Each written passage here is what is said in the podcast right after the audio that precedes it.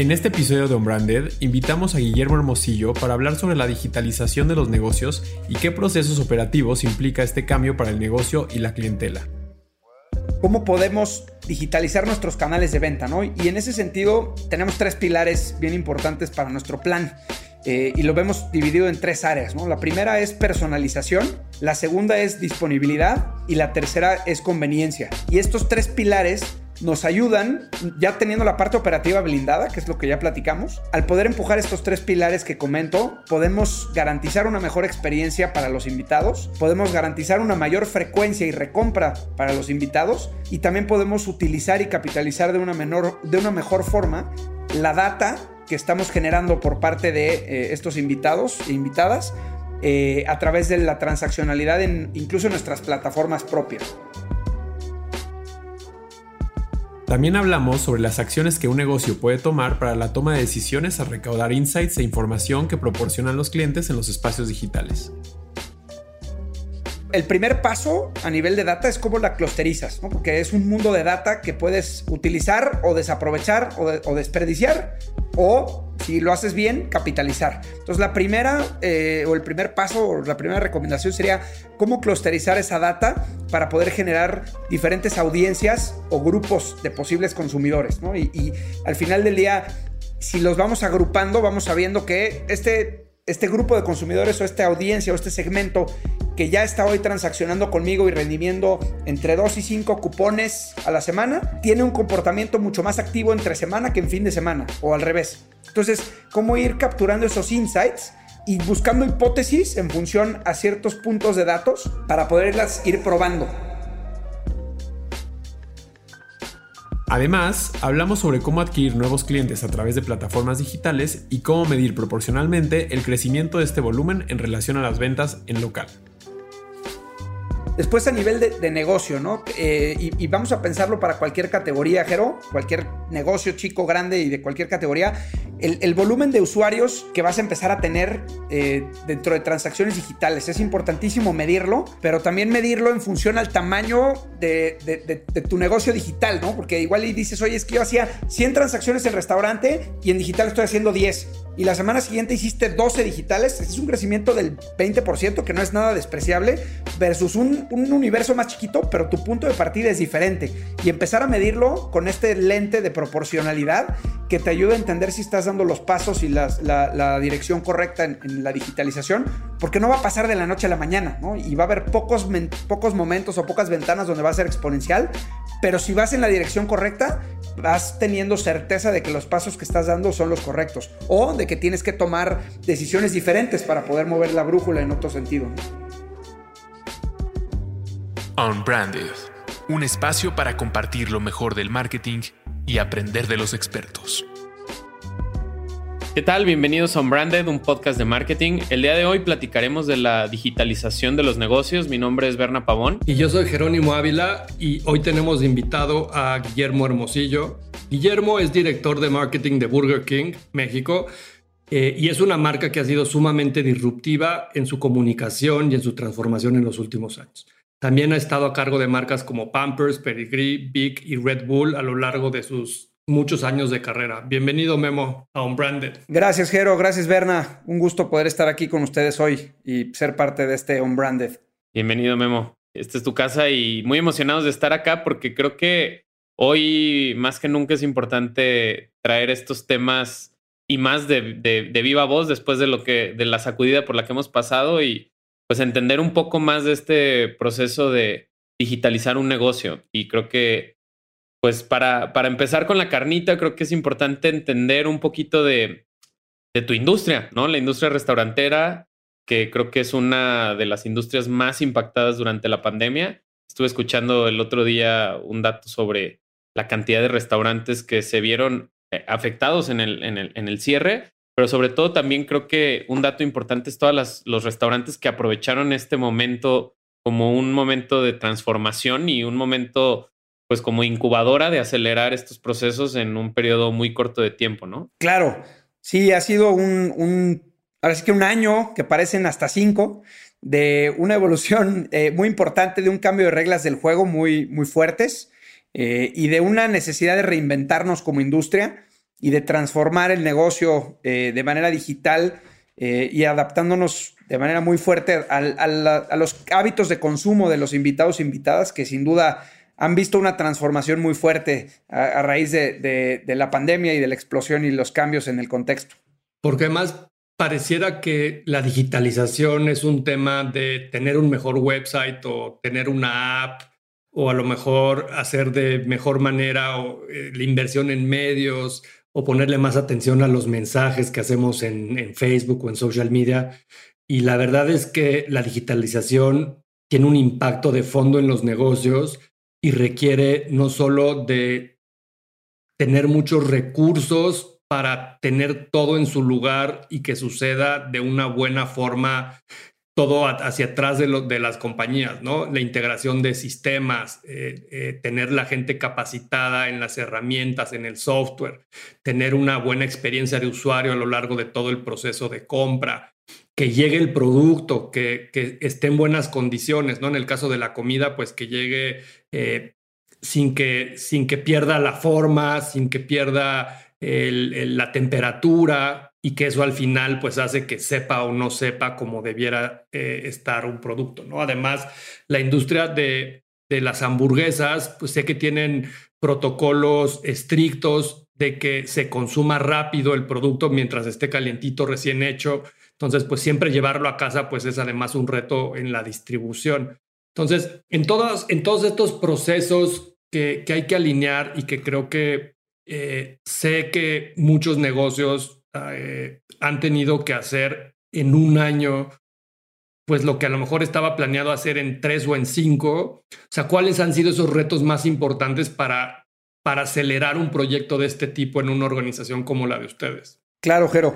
Pues mira, eh, sin duda, lo, dijiste muy bien, creo que este tema de acelerar una curva que teníamos y un roadmap que teníamos pensado entre uno y tres años y poder eh, priorizar de manera muy intencional los elementos de este plan que estamos seguros que nos traen el mejor retorno, eh, fue, fue el primer paso, eh, siempre cuidando que la experiencia de los invitados e invitadas fuera impecable, y esto, y con impecable me refiero a lo más parecido a un consumo en cualquiera de nuestros restaurantes, ¿no? Al final, cuando alguien pide Burger King o cuando alguien va al restaurante por Burger King para llevarse la comida esa Whopper a su casa, pues busca que la experiencia sea lo más parecida al restaurante o a lo que de, lo que se acuerda, ¿no? Ese nivel de antojo tiene que ver con la experiencia completa y tenemos que cumplir esa promesa. Entonces, eh, primero desde un ángulo operativo, eh, la transformación que tuvimos que hacer tuvo que ver con, eh, con, evidentemente, reforzar estos estándares de calidad y reforzar estos procesos operativos que suceden dentro del restaurante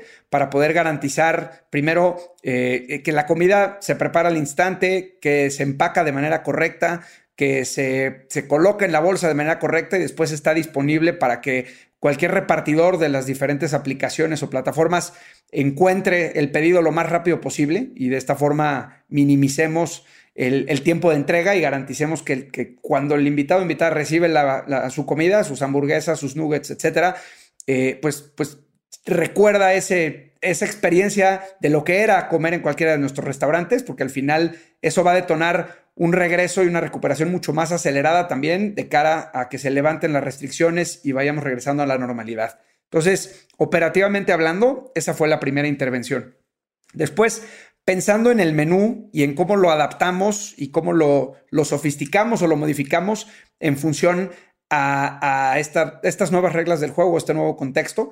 Hicimos también algunas intervenciones eh, enfocándonos o dándole mucho mayor prioridad a, los armados, a los productos y las hamburguesas más icónicos, ¿no? ¿Por qué? Porque sabemos que la demanda va a estar ahí y eso nos, va, nos ayuda también a minimizar la complejidad operativa, ¿no? Entonces, paquetes nuevos, promos nuevas y todo lo que, pusimos como incentivo frente a invitados e invitadas para que pudiéramos detonar y explotar eh, nuestras ventas por delivery eh, y nuestras ventas también a domicilio, tuvo que ver con, enfocarnos en estos productos que sabemos que, que, tienen la mayor preferencia. Y si hablábamos, por ejemplo, de paquetes familiares, buscando minimizar las órdenes incorrectas también, lo que hicimos fue simplificar estos paquetes familiares, ¿no? Y darle la opción a los invitados de la tener ese, encontrar ese balance entre suficiente variedad, ¿no? Hamburguesas de pollo, hamburguesas de res, pero también al mismo tiempo simplificar estos paquetes para que la operación en el restaurante pudiera producir esto y, tenerlo listo de la manera más rápida y ágil posible y que esto se tradujera en una mejor experiencia y en un menor delivery time para que cuando tú te estás comiendo tu Whopper tengas eh, el producto lo antes que se pueda en tus manos y además generemos una mejor experiencia. Y así como tú dices, este proceso de digitalización conlleva más un, un proceso operativo que, que a veces como que, no sé, del lado de la comunicación pareciera como muy sencillo el decir, ok, digitalizar es hacer más eh, hacia social media o hacer más hacia pautas o, o crear, crear, perdón, una línea de comunicación digital o, o, como en este sentido eh, millennial, pero pues en realidad todo lo que conlleva este proceso, pues es un tema más operativo y de, y de experiencia al cliente, ¿no? El tener esta consistencia de poder decir, ok, mi, mi, proceso digital pues va a ir de la mano con, con seguir llevando la misma experiencia del restaurante o del punto de venta a, la casa, en este sentido de, del delivery, o bien el, el, que estas plataformas o el software o todas las herramientas que yo tengo para poder desarrollar canales de venta o de, o de, o de delivery digital, pues van de la mano con un proceso operativo que termina siendo pues el doble de complejo o el triple de complejo que solamente comunicar en línea, ¿no? Claro, de hecho, creo que todas las marcas, independientemente del negocio que sea, ¿no? así vendamos pañales, hamburguesas eh, o croquetas de perro, cualquier marca o cualquier negocio, ya estaba en esta tendencia de incrementar su gasto publicitario o de, migrarlo de, medios tradicionales a medios digitales. ¿no? Entonces, creo que esa es una transformación que estaba ocurriendo incluso previo a la pandemia. ¿no? De nuestro lado, e, es, esa transformación sigue, pero la parte o la dimensión en donde verdaderamente metimos un acelerador muy fuerte tiene que ver con cómo podemos digitalizar nuestros canales de venta, ¿no? Y en ese sentido tenemos tres pilares bien importantes para nuestro plan eh, y lo vemos dividido en tres áreas. La primera es personalización, la segunda es disponibilidad y la tercera es conveniencia.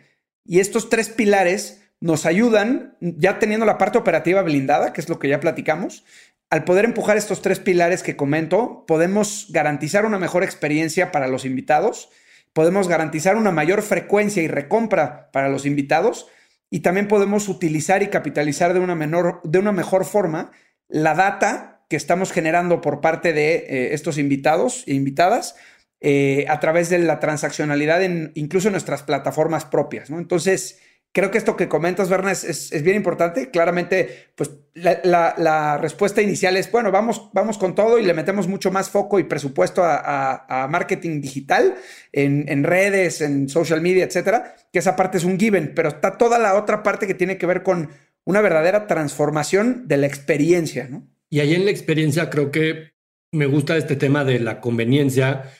La conveniencia digital yo la entiendo como la menor fricción posible para el usuario para poder acceder a ese producto o servicio que tú vendes, ¿no?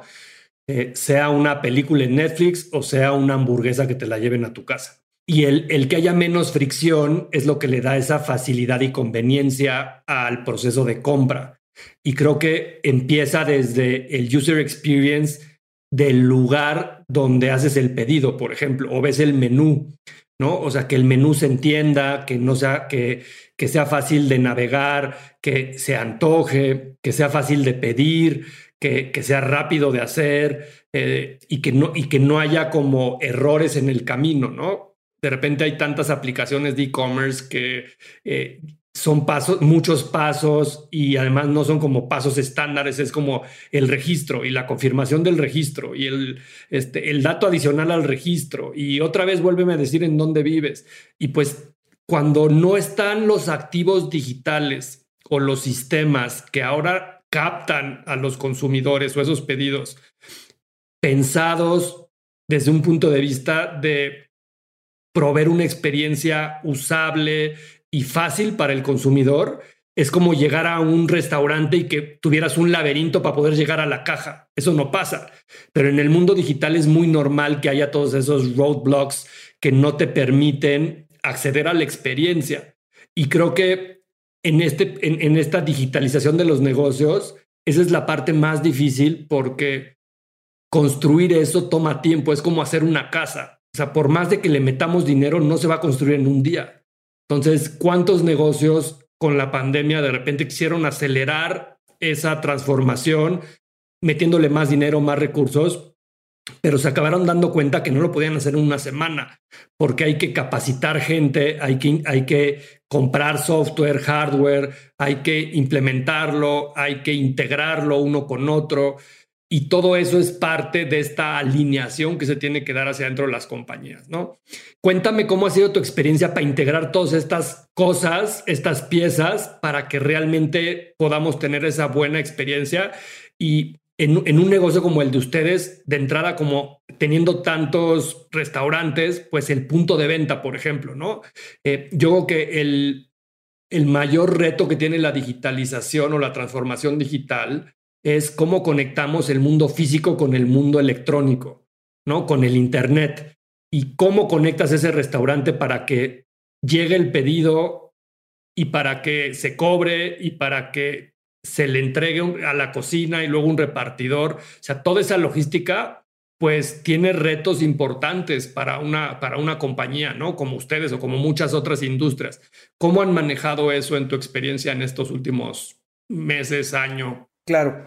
Mira, es, dijiste algo muy cierto, Jero, en donde tendemos a pensar que es activa la, la aplicación, activa el menú y listo, pero tiene todo un proceso de iteración un proceso de prueba y error y creo que la digitalización sin duda, evidentemente no sucede de la noche a la mañana, pero tiene otras bondades que nos ayuda a poder hacer o entrar en esta dinámica de, A-B testing o de prueba y error para entender, por ejemplo, bajo qué setup de menú digital puedo generar mayor conversión de combos medianos a grandes, ¿no? O bajo qué, eh, cómo le facilito a los invitados o invitadas la experiencia para, si después de haber comprado una hamburguesa y quieren cambiar sus papas por unos aros de cebolla, puedan hacerlo de la manera más eh, frictionless o de la manera más intuitiva posible, porque al final del día eh, nuestro lema es y siempre ha sido a tu manera. Entonces, esa experiencia a tu manera, que en un restaurante y parado enfrente de la caja, sucede de manera fácil con el cajero haciéndote eh, las sugerencias, ¿no? Quieres agregar los nuevos Angry Nuggets, quieres cambiar tus papas por, por aros de cebolla en el mundo digital tiene retos fuertísimos, porque al final no tienes al, cajero ahí contándote de, lo antojables que están los nuevos Angry Nuggets o de, los Buffalo Chicken Fries que están deliciosos.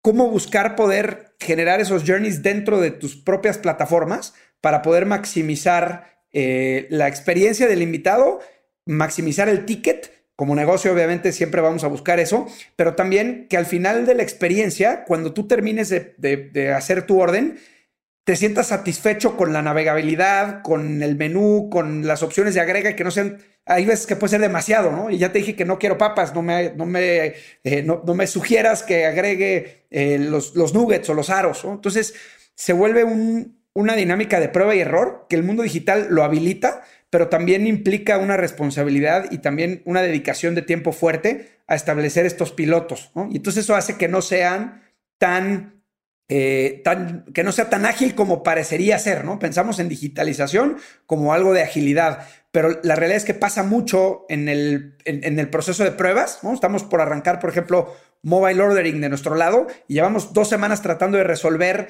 problemas de conectividad, problemas de flujo de la orden a través de la aplicación y, que, y cómo esa aplicación se conecta con el POS del restaurante y cómo una vez que el restaurante recibe el pedido garantizamos que el flujo de la preparación de la comida sucede en el tiempo correcto y qué visibilidad le estamos dando al invitado en ese momento de decirle, oye, ya tu orden se está preparando. Eh, sabes que ya está lista, ya estamos esperando a que llegue Luis, que va a ser tu repartidor, y Luis ya va en camino. Entonces, suena muy fácil, pero tiene toda una complejidad operativa, una, complejidad de sistemas y de cómo estos sistemas se hablan entre sí y cómo conectamos lo digital con lo no digital para que la experiencia del invitado al final resulte en algo grato, ¿no? Y en una recompra y en un, en un cumplimiento de ese antojo que por definición tenemos en la categoría de, de fast food, ¿no? Y bueno, ya que pasamos toda esta etapa de implementación, integración y de que todo esté en su lugar y ya tienes el Ferrari de, la operación electrónica de un negocio como el de ustedes, luego viene toda esta parte de de probar, ¿no? Como dices tú, el menú que convierte mejor, qué día, a qué hora, en dónde lanzo esta promoción, funciona mejor Instagram, funciona mejor Google o, influencers o qué tipo de acciones hay alrededor de, de, de, adquirir clientes. Eh, pero toda esa data también, pues debe de ser abrumador luego uno que hace con esa información para la toma de decisiones, ¿no? Porque de, ir a cierto ritmo y con ciertas métricas en los restaurantes, en el, en el punto de venta físicos, que pues de repente a lo mejor se toman decisiones diarias o semanales, de repente estás en un nivel de operación de que a lo mejor es sábado 2 de la tarde y no llegaron los pedidos y qué hacemos ahorita para que en los siguientes 30 minutos cambiemos la comunicación y, repuntemos, ¿no? Este, o, ahora que fue el Super Bowl, ¿no? Pues es un fin de semana de mucho consumo a casa eh, y entonces cómo nos apoderamos de esos momentos. ¿Cómo, cómo conectar todos esos data streams para la y todos los actores que tienen que tomar esas decisiones en el camino, desde las agencias que hacen el contenido y los mensajes, las agencias que hacen la compra de los medios, eh, toda la operación de los restaurantes que esté lista. O sea, ¿qué consejo le darías a alguien en una industria diferente, pero que has aprendido en, en, la tuya para, para darle la vuelta a la forma de pensar y de llevar como las áreas de marketing? Claro. Pues mira, un par, un par de puntos ahí de mi lado. Sin duda, el primero eh, relacionado con data, ¿no? Eh, es, un mundo de data, es una de las bondades, pero también de las maldades que tiene la digitalización, porque tenemos data de en qué hora transaccionamos más combos de nuestra plataforma premium, hasta cuál es el día de la semana en donde más vendemos eh, paquetes familiares, hasta... creo que el primer paso a nivel de data es cómo la clusterizas, ¿no? Porque es un mundo de data que puedes utilizar o desaprovechar o desperdiciar o si lo haces bien, capitalizar. Entonces, la primera eh, o el primer paso o la primera recomendación sería cómo clusterizar esa data para poder generar diferentes audiencias o grupos de posibles consumidores, ¿no? Y, al final del día, si los vamos agrupando, vamos sabiendo que este, este grupo de consumidores o esta audiencia o este segmento que ya está hoy transaccionando conmigo y redimiendo entre dos y cinco cupones a la semana, tiene un comportamiento mucho más activo entre semana que en fin de semana, o al revés. Entonces, ¿cómo ir capturando esos insights y buscando hipótesis en función a ciertos puntos de datos para poderlas ir probando? Ahora, si te vas a un nivel mucho más sofisticado, puedes acabar queriendo probar una hipótesis súper sofisticada. Mi recomendación sería aterriza en primero clusterizar y después probar hipótesis más simples, ¿no? Ejemplo muy importante, mis consumidores más leales transaccionan más los días sábados que el resto de la semana. Perfecto. ¿Qué puedo hacer con esa, eh, con esa audiencia para buscar que no solamente, o que el sábado que van a transaccionar, hacer un upsize a un ticket un poco más alto, o buscar que además, si van el sábado, ofrecerles un cupón adicional que me ayude a que regresen conmigo el martes o el miércoles, en donde sé que nunca vuelven, ¿no? Con data de geolocalización puedo saber que el martes es el día en donde esos loyal users no están viniendo. Entonces, ¿qué puedo hacer para poder eh, generar una ocasión de consumo adicional? Eh, ¿O qué puedo hacer para poder subir un ticket en un día donde ya sé que me están consumiendo? Entonces, segmentar bien y segundo, buscar probar hipótesis más simples y una vez que las vayamos validando o descartando, ir sofisticándolas más o irle agregando variables adicionales, porque si no, vamos a acabar aterrizando en, millones de hipótesis extremadamente complejas sin poder llegar a conclusiones o codificar insights de manera rápida.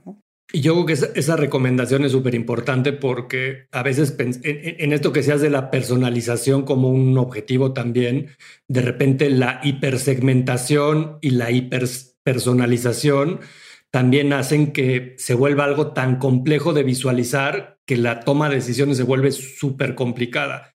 Entonces yo creo que eh, ese es un gran tip que quien nos escuche se deba de llevar. Siempre es bueno de menos a más y empezar con cosas simples y poco a poco irle agregando complejidad, porque si no se vuelve muy difícil eh, de inicio eh, empezar con cientos de segmentos, con ciertos de ideas, con ciertas de pruebas y te cuesta mucho trabajo detectar qué funciona de lo que no funciona e ir optimizando en el tiempo. De acuerdo. A lo que también Seth, Godin le, le llama el mercado, el mínimo mercado rentable posible, ¿no? Porque luego este tema de hipersegmentar, pues a lo mejor y tienes algo tan, tan, tan, o un insight tan particular que terminas yendo a tres personas, donde toda una operación para tres clientes, pues no va a ser rentable, ¿no? Entonces es como identificar esas batallas y a partir de la información que, tenemos o toda esta data que no nos va a servir de nada como números aislados, poderlos conectar con insights, poder eh, saber qué hacer con esa información y como dices tú, probar a lo mejor en, en, hipótesis un poquito más sencillas o en, o en decisiones que tenemos un poquito más de certeza, quisiera creer, o, o, menos, menos margen de error, ¿no? Y, con eso irla replicando a través del tiempo y, y a lo mejor y, si esto me sirvió para mis clientes premium, pues a lo mejor esto puede ayudarme a que después el cliente core o, un cliente de un nivel más abajo eh, se rentabilice o crezca un ticket o N cantidad de, objetivos. 100% de acuerdo, Bernard. Y, el segundo punto, que está también conectado con eso, creo que como, como segundo consejo para la digitalización es, eh, espera lo inesperado, pero adáptate rápido al cambio de reglas. Y el mejor ejemplo que tengo en ese frente fue la activación que tuvimos hace par de días eh, de, Valentine's, ¿no? Donde aterrizamos en una idea creativa que, estaba bastante, bastante cool y, nos parecía que tenía mucho potencial, que era de cambio a tu ex por una Whopper. La agencia regresó con una idea padrísima eh, y dijimos, ok, vamos con todo. Y básicamente la dinámica era, mándanos una foto de tu ex, hacemos un retoque de la foto, te la regreso, te regreso a tu ex vestido o vestida de hamburguesa y además te regreso un cupón del 2x1, ¿no? Eh, pues evidentemente sonaba en tono de marca y como una, activación estratégica para hacer el 14 de febrero y cómo le hacemos para, en donde todos los restaurantes y toda la industria va a estar hablando de, ven a visitarme, aquí está el cupón, hubo incluso marcas que hicieron algún live con algún influencer, cómo hacer algo disruptivo y que nos ayudara a generar ese user generated content y esa interacción y recordación para que al final se tradujera en transacciones y visitas al restaurante. Y el nivel de enganche y el nivel de participación fue muy por encima de lo que estábamos esperando. Incluso en engagement rate en social media tuvo poquito más del doble de lo que hemos tenido en las últimas activaciones que hemos hecho eh, recientemente. Y además, pues evidentemente nos preparamos, pero no nos preparamos para tal nivel de, de, de, back-end o de trabajo que había que suceder en el fondo, ¿no? Entonces, el mundo digital y la digitalización es un tema de decision making en el tiempo real y en el momento donde hay que decidir, oye, estoy recibiendo demasiado volumen, ¿qué hacemos? No? Eh, evidentemente es un problema feliz, es un happy problem, pero ¿cómo le hacemos para poderlo aterrizar y no frenar el, pace o el ritmo que trae el negocio? ¿no? Entonces, primera decisión que tomamos fue todas las personas que nos, eh, que nos contacten, sin duda van a ser acreedores a este cupón del 2x1 y eso va a ser lo primero que vamos a disparar. Aunque no tenga la capacidad de hacer el retoque de todas las fotos real time, quiero que visiten eh, mis restaurantes y quiero que se lleven una gran experiencia y capitalicen ese 2 por 1 Entonces, primera, primer approach. Segundo approach, vamos a tomar un poquito más de tiempo. Oye, Memo, vamos a tomar un poquito más de tiempo en mandarte tu foto con tu ex, pero te prometo que te va a llegar. Mientras tanto, ahí te va tu 2 por 1 y nosotros tomar la decisión de negocio de extender la vigencia del cupón,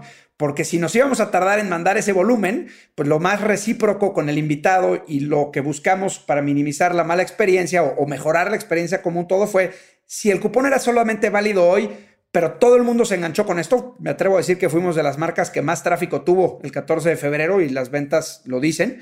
Eh, el, el approach que tomamos fue extendemos la vigencia del cupón a la semana completa, porque fue un hitazo la campaña, la gente se enganchó y lo que más queremos es, pues si no vas a venir hoy en el 14, ¿por qué no venir el lunes 15, martes 16 o la semana completa, ¿no? Entonces, ¿cómo te adaptas a ese cambio de contexto o a esos movimientos inesperados que te arrojan la poca predicción que puedes tener en este landscape digital? Y me encanta porque de eso se trata el mundo digital, ¿no? y es un tema de mindset, creo, porque cuando eres exitoso en digital, esas cosas, hay ese overflow, o sea, y esas cosas suceden.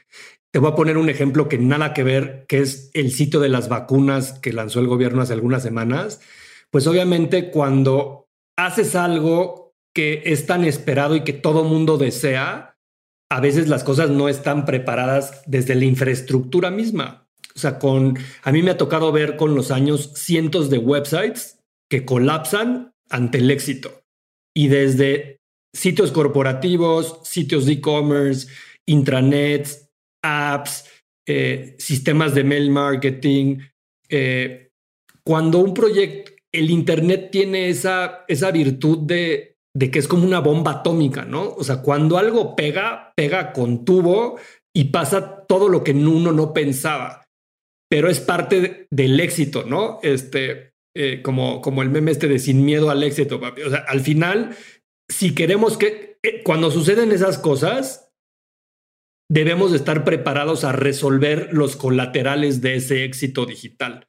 ¿no? Y, si es pagar más servidores para tener la infraestructura correcta para lograr hacer tantos pedidos, pues nice problem to have, ¿no? De alguna manera. Eh, pero creo que también las compañías y, y, los clientes y las personas que toman las decisiones, como este ejemplo que das, pues la verdad es que también tienen que ser más open-minded a reaccionar de esa manera, ¿no? Y decir, oye, pues qué padre que todo mundo quiera este, tener una relación con nuestra marca y, festejar juntos esta temporalidad y subirnos a esta conversación y la marca es parte de esta conversación, pero eso implica también cambiar las reglas de lo que estaba pensado a lo mejor en una promoción y extenderla.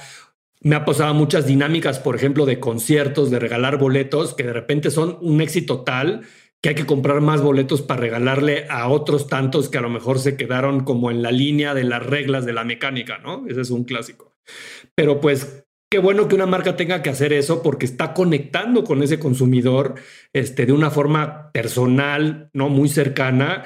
Y, y, es parte de lo que hay que nutrir, ¿no? Entonces, como que me gusta mucho eso, eso que platicas, porque eso es algo que veo comúnmente cuando las cosas suceden bien. Y a veces como que decimos, no, pues cuando algo pasa mal hay que corregir, pero a veces cuando pasan bien también hay que corregir y hay que tomar decisiones interesantes. Y entender de pronto esta naturaleza que tiene el Internet, porque a veces se nos olvida que no hay forma de bajar la cortina en Internet, ¿no? O sea, el, estamos eh, tan expuestos y tan al alcance, creo que esa es la ventaja y de pronto la amenaza que tiene eh, todo el tema de, de online, que desafortunada o afortunadamente, como dices tú, un happy problem puede ser que pues todos lo quieran, pero también debe de existir esa, esa intención de la marca de decir, ok, si mi problema es que todos lo quieren, porque incluso a, como se podría escuchar de ilógico, hay compañías que deciden no dar ese boleto o, o, bajar la cortina, o sea, o literal apagar el, el servidor y decir, pues hasta aquí llegó la producción y ya no va más.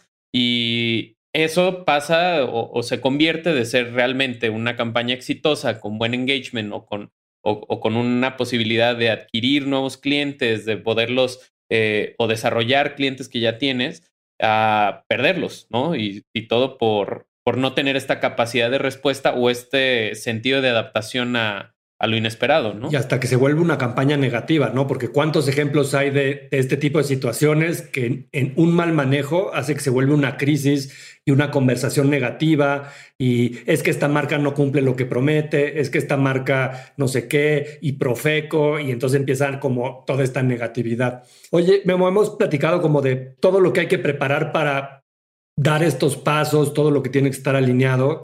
Pero bueno, ya, ya que tenemos el Ferrari ahí listo para ir a 250 kilómetros por hora, hay que hacer esta chamba de conseguir ahora clientes, ¿no? Porque también creo que otro mito que hay es, pues yo siempre he tenido mi, mi tienda o mi restaurante o mi negocio lleno de clientes, eh, ¿no? En mi, que van y me tocan la puerta y vienen todos los sábados o todos los lunes.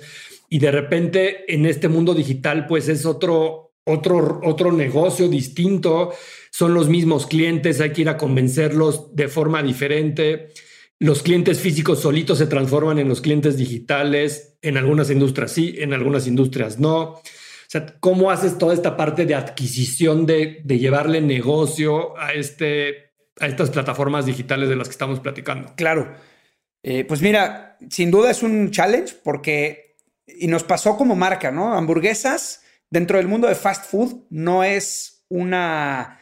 Eh, no, es no, es una categoría dentro de fast food que sea tan delivery friendly, ¿no? O tan delivery first, como lo pueden ser un pizza, un pollo, en donde, pues históricamente, la categoría de pizza se construyó a base de delivery, ¿no? O sea, no había otra forma, rara vez te lo ibas y te la comías en, en el restaurante de pizzas, ¿no? Siempre fue delivery first.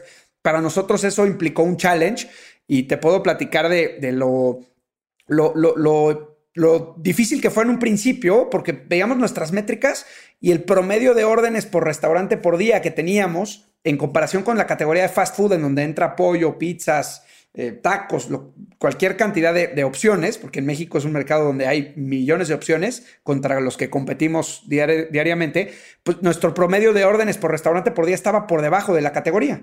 Y entonces había un reto de cómo poder generar esa demanda y de cómo poder meter a Burger King en el set de consideración cuando se te antoja comer con amigos cuando estás viendo un partido de fútbol, ¿no? Y compites contra boneless wings, compites contra eh, la pizza de siempre, y cómo te metes en ese set de antojo y de consideración. Entonces, tiene un reto importantísimo el cómo posicionarte y cómo empezar a pilotear diversos, no solamente vehículos de comunicación, sin duda es, es importante esa parte, pero empezar a pilotear también cuáles son los diferentes creativos que vas a usar, cuáles son las diferentes promos que vas a utilizar y cuáles son de todas estas combinaciones las que mejor desempeño están teniendo y cómo eso se adapta a tu menú para poder generar la mayor transaccionalidad de órdenes posibles.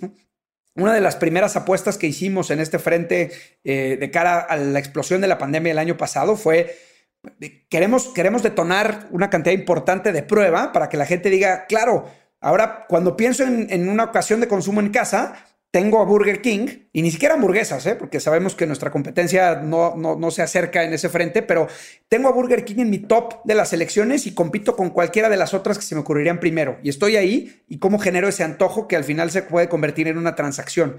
Entonces empezamos a pilotear órdenes agresivas y definimos como primer paso montar nuestra promoción más agresiva de tráfico para restaurante físico la extendimos a, delivery y decíamos, es que en delivery el precio tiene que ser diferente, no tiene que ser diferente, ¿qué hacemos? Porque tenemos un costo asociado por hacerlo a través de delivery, pero fuimos por la apuesta grande y dijimos, si, la, si en restaurante funciona bien y es un driver de tráfico que al final resulta en que un buen porcentaje de estos invitados e invitadas sí agarra la promo, pero además agrega algo a su ticket, entonces la fórmula funciona en físico, vamos a pilotearla en digital. La extendimos con el mismo precio, y el resultado fue incluso mejor que en restaurante. Nos dimos cuenta que en delivery la gente llega por el precio, pero al final está acostumbrada a tener un ticket por medio más alto. Entonces la dinámica de agrega o de incrementar ticket es mucho más fácil incluso que en el mundo físico, lo cual nos arrojó muy buenos resultados. Siguiente paso, dijimos, no tenemos nuestras hamburguesas disponibles a la carta, solo las tenemos en combo. Entonces, ¿cómo hacemos para ofrecer un valor agregado por encima de lo que la categoría está haciendo? Y subimos una promoción de 2 por 1 de manera continua en todas las plataformas digitales. Y ahí vino otro escalón exponencial.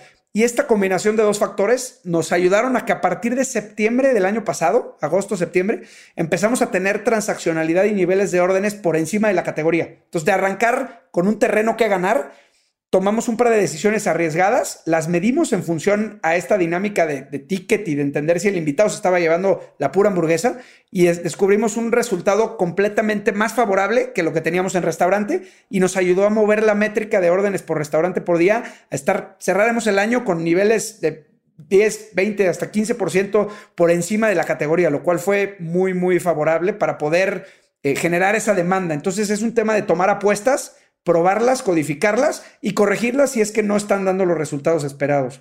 Y a quien nos escucha, déjame hacer ahí un paréntesis porque una, una cosa que cambió con el home delivery es que la mayoría de las marcas no tienen una estructura de distribución propia.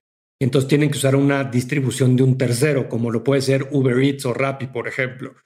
Y estas plataformas, pues una, o sea, subsisten a partir de cobrar una comisión. Y, esa comisión, eh, pues lo que hace es que los precios que antes las, los productos o las marcas tenían en su tienda, pues tienen que ajustarse porque pues no pueden sacrificar tanto margen a veces como estas plataformas piden. Y creo que por eso hay que hacer, como decía Guillermo hace rato, cambios en el menú, inventar otro tipo de productos, tener a lo mejor productos diferenciados entre las tiendas y, la oferta que hay eh, en estas aplicaciones. Todo está como conectado. Entonces, parte de la dificultad que le mete esta transformación es, si me voy a subir a estas plataformas de terceros, ¿cómo cambio mi estructura de costos para también mantener el margen y seguir siendo rentable y competitivo. ¿no? Entonces, eso le va poniendo, pues uno de, de los pilares del marketing siempre ha sido el precio. Y hoy el precio está afectado a través de estos intermediarios. Y entonces, eso, cómo, cómo juega ese rol dentro de estas decisiones de todo esto que hemos platicado a lo largo de, de, este podcast, ¿no? Que creo que también es interesante.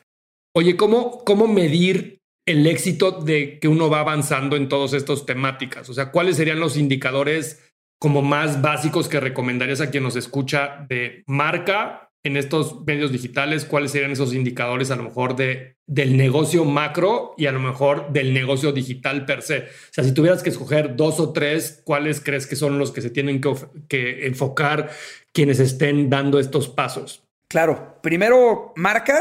Eh, una de las cosas que para nosotros fue un indicador muy fuerte de que si bien 2020 fue un año muy retador en cuanto a ventas, tráfico y nuestros, nuestras principales métricas de, negocio y a lo que estábamos acostumbrados a medir, eh, nos dimos a la tarea de no bajarle el acelerador y de hecho el año pasado hicimos más ruido que nunca en cuanto a campañas, lanzamientos, innovación, disrupción. Y, en ese sentido, y pensando en marca específico, eh, una de las, de las métricas que nos, nos ayuda a, validar que esa fue una apuesta positiva, eh, eh, le llamamos nosotros Ad Awareness. ¿Qué tanto has escuchado de esta marca?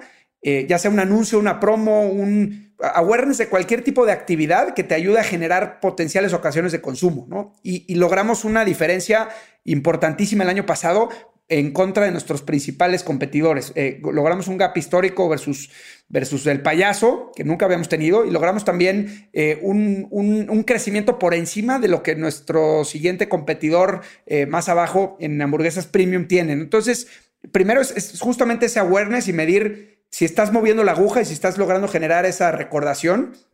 Eso desde un punto de vista de marca. Después a nivel de, negocio, ¿no? Eh, y, vamos a pensarlo para cualquier categoría, Jero, cualquier negocio chico, grande y de cualquier categoría. El, volumen de usuarios que vas a empezar a tener eh, dentro de transacciones digitales. Es importantísimo medirlo, pero también medirlo en función al tamaño de, tu negocio digital, ¿no? Porque igual y dices, oye, es que yo hacía 100 transacciones, exactamente, 100 transacciones en restaurante y en digital estoy haciendo 10 y la semana siguiente hiciste 12 digitales, es un crecimiento del 20%, que no es nada despreciable, versus un, universo más chiquito, pero tu punto de partida es diferente. Y empezar a medirlo con este lente de proporcionalidad que te ayuda a entender si estás dando los pasos y la, dirección correcta en, la digitalización, porque no va a pasar de la noche a la mañana, ¿no? Y va a haber pocos, pocos momentos o pocas ventanas donde va a ser exponencial, pero si vas en la dirección correcta, vas teniendo certeza de que los pasos que estás dando son los correctos o de que tienes que tomar decisiones diferentes para poder mover la brújula en otro sentido, ¿no? Y, justo hablaba con Jero de esto de cómo el, eh, digital pasó de ser este side business de muchas compañías, ¿no? Como el, decir, bueno, es la venta extra del día o es con lo que mantenemos N línea de, comunicación. Exacto, y que, y que terminó, o, esta pandemia lo pasó casi hacer el core business o durante algunos momentos de, los cierres de ciertos restaurantes, pues no tenían otro lado, digo, platicando con gente de Rappi, tuvieron una demanda de, vincular nuevos restaurantes, de dar de alta menús, de, que, no se habían ni siquiera imaginado en su mejor este momento y que al final este convergencia de ser un side, la parte digital, a ser el core de muchos negocios, pues hoy es una realidad y que al final las compañías que deciden o que tienen en, el mapa los, KPIs interesantes o adecuados para poder medir y sobre todo poder tomar decisiones en torno a qué está sucediendo en el, en, el momento, como dices tú, en, sitio, eh, son las marcas que tienen esta capacidad de respuesta y que al final eh, pueden ir desarrollando una nueva línea de negocio versus su competencia o, como, o, como mencionas, ¿no? El poder empezar en un panorama de, ir debajo de la media a capitalizarlo al punto de ir arriba de la media, ¿no? Ahora, una pregunta, y, creo que esto sería como muy importante de, preguntarte, ¿qué características crees tú que debe de tener un KPI para ser redondo? O sea, ¿qué, qué es eso que debes de considerar al momento de decir o, diseñar tus KPIs en una campaña o, en una estrategia de comunicación.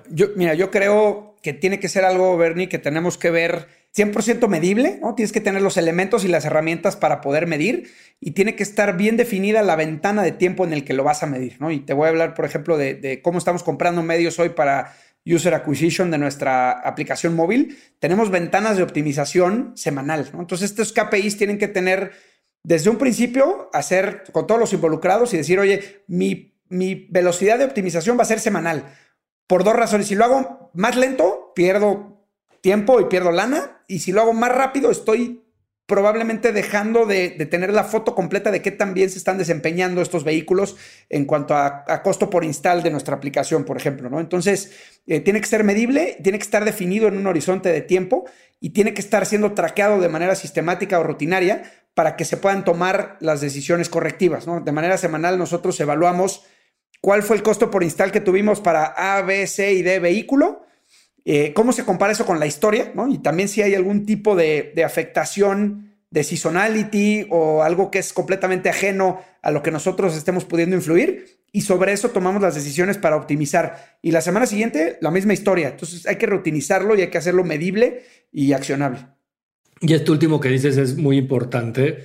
Eh, me pasó con un proyecto hace algunas semanas que al segundo día de campaña tuvimos tal éxito que hubo tantos leads que el cliente nos pedía, oye, pues segmenten muchísimo más la campaña, ¿no? Porque pues si no, no vamos a poder atender todo esto.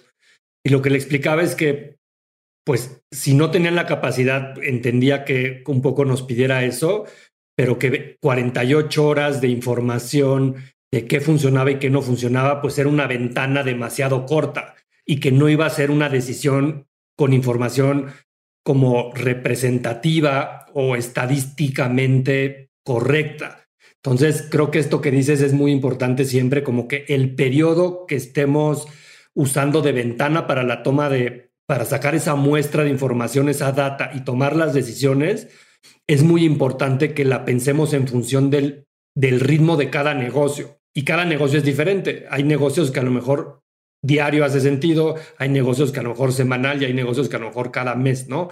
Pero es muy importante dejar que las cosas y las ideas también maduren y, lleguen a cierto desgaste de alguna manera para saber que entonces es el momento de tomar decisiones, ¿no? Hay veces que si lo haces también muy temprano, puedes dejar muchos aprendizajes sobre la mesa. Y te voy a dar el ejemplo.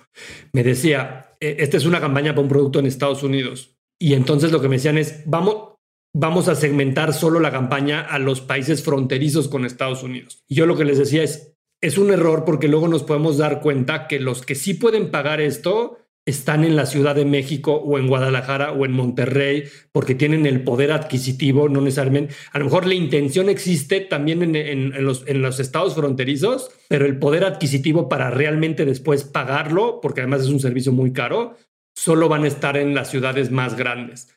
Entonces, si tomamos esa decisión hoy, no esperamos al ciclo de tener suficientes leads, llamadas, cierres para saber si los clientes que al final cerrábamos estaban en esas otras ciudades que queríamos cerrar en la campaña al inicio, ¿no?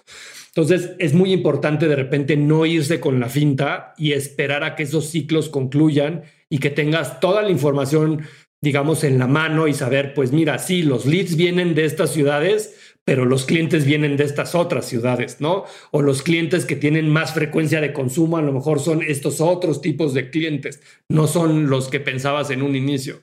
Entonces, creo que esa es como una muy buena recomendación a esta pregunta, Berna, como de, de tener todo eso como amarrado. Y algo que creo que es importantísimo el, el, tener también en, en la mira es para qué o, cómo va a afectar el estar midiendo esto en mi toma de decisiones. Es decir, eh, hay muchas veces que tenemos ciertos KPIs y ni siquiera tenemos claro qué queremos decidir al momento de medir ese, esa variante, ¿no? Que, de pronto es como, ok, vamos a medir el costo por adquisición. Ok, y si es alto, ¿qué vamos a hacer? Y si es bajo, ¿qué vamos a hacer? ¿No? Entonces también el tener un plan de acción de, de, cómo va a afectar a mi estrategia de negocio el desempeño de ese indicador creo que también sería algo bien importante al momento de, pues, de definir los KPIs, ¿no?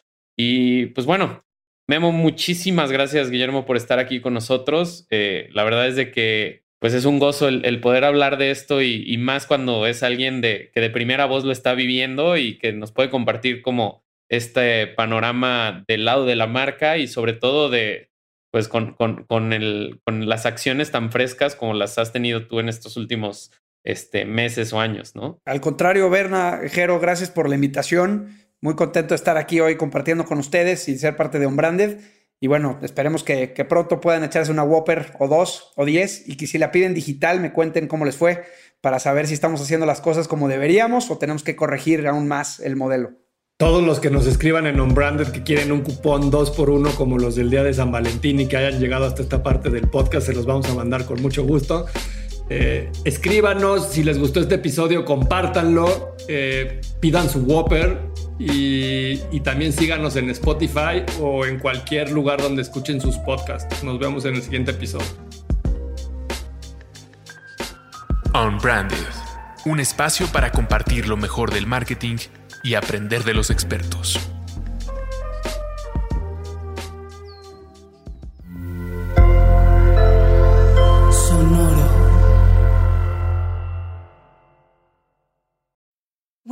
Need mealtime inspiration, it's worth shopping Kroger, where you'll find over 30,000 mouthwatering choices that excite your inner foodie. And no matter what tasty choice you make, you'll enjoy our everyday low prices, plus extra ways to save, like digital coupons worth over $600 each week. You can also save up to $1 off per gallon at the pump with fuel points. More savings and more inspiring flavors make shopping Kroger worth it every time. Kroger, fresh for everyone. Fuel restrictions apply.